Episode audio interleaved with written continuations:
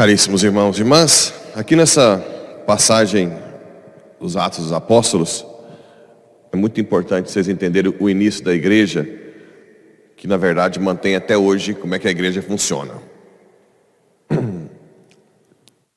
No início, já Deus colocou no coração de Paulo que era para pregar para os pagãos. E desde o início, Paulo foi resistindo àquela tradição de circuncisão dos pagãos. Para ele, a circuncisão era no coração, não precisava mais. No início, Pedro concordou mais ou menos de, sim, deixou que isso acontecesse. Mas o que aconteceu?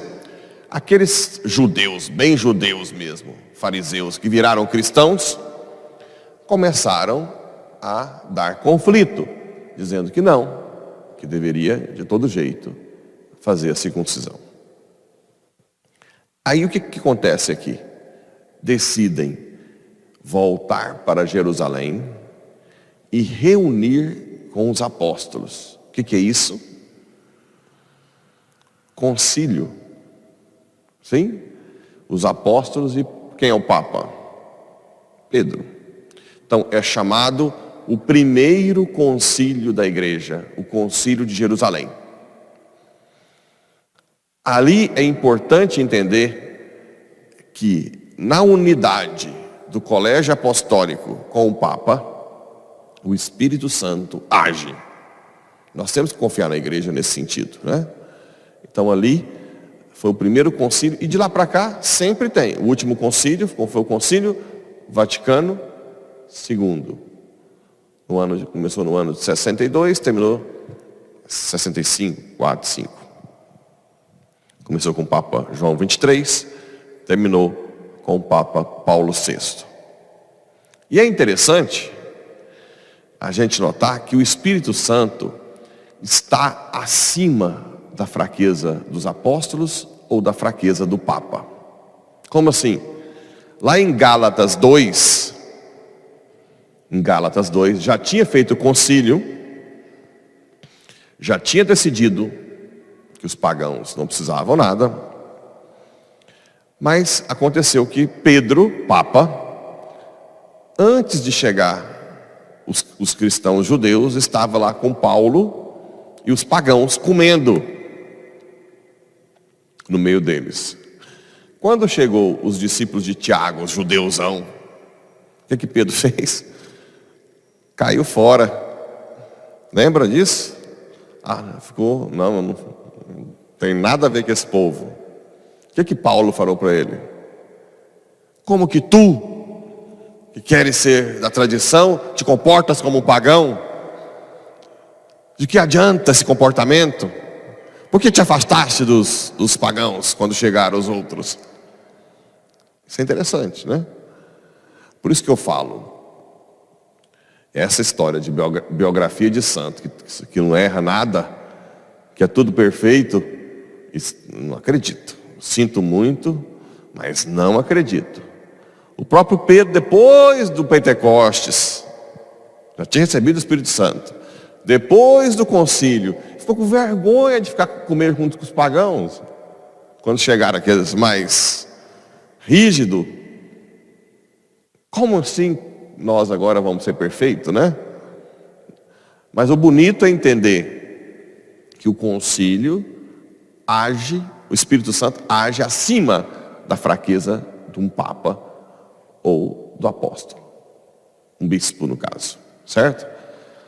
a gente tem que confiar na igreja, apesar dos bispos que tenha, ou do Papa.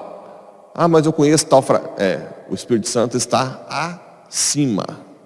Ele guia a igreja, apesar de nós. Seria mais ou menos assim. Ok? Claro que a ação isolada de um padre, ou mesmo de um bispo, Depende do livre-arbítrio. O Espírito Santo dá o livre-arbítrio, né? Mas a doutrina da igreja, ele garante aquela doutrina lá, que é decidida no magistério, ele garante que não vai ser corrompida. Agora, o que eu faço aqui pode ser totalmente corrompido. Né? Entende a diferença? O que, a igreja tem de doutrina e o que, que o Pablo decide fazer. O que eu decido fazer, ele dá uma liberdade, um livre-arbítrio para eu fazer. Ou a coisa justa, ou corromper. O que não quer dizer que eu estou manchando lá em cima. Estou manchando a minha vida, né? levando muita gente para o pecado, mas a doutrina está pura. Aquela que o Espírito Santo está lá. Né? Se, se eu caio em relação com alguém, a doutrina do celibato continua. Se eu roubo o dinheiro da paróquia, a doutrina da, da honestidade continua. Entenderam?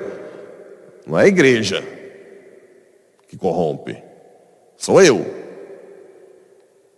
Conseguem ver isso? Hum? Então não mistura. Por isso que eu, eu fico botando na, na cabeça de vocês que vocês são igreja. Vocês não podem colocar o padre como igreja. Porque a hora que ele cai, se cai, aí cai todo mundo. Não, se todo, se todo mundo é igreja, peraí, vamos dar um jeito nele. Vamos conversar, ver se ele muda. Vamos falar com o bispo. Até. Mas a igreja é nossa. Ela continua firme. Não é uma pessoa que destrói tudo. Isso é muito importante. Isso é maturidade, né? Para agora e para próximos padres que virão. Não bota as fichas na pessoa. Bota as fichas da igreja, lá em cima. Ok? Entende? E o Evangelho, aquilo que a gente sempre diz, eu sou a videira e vocês usam. Quem está enxertado em mim, dá bons frutos. Quem não está, é galho seco. Ou seja, nós precisamos de Cristo para dar frutos. Não tem como dar fruto sem Ele.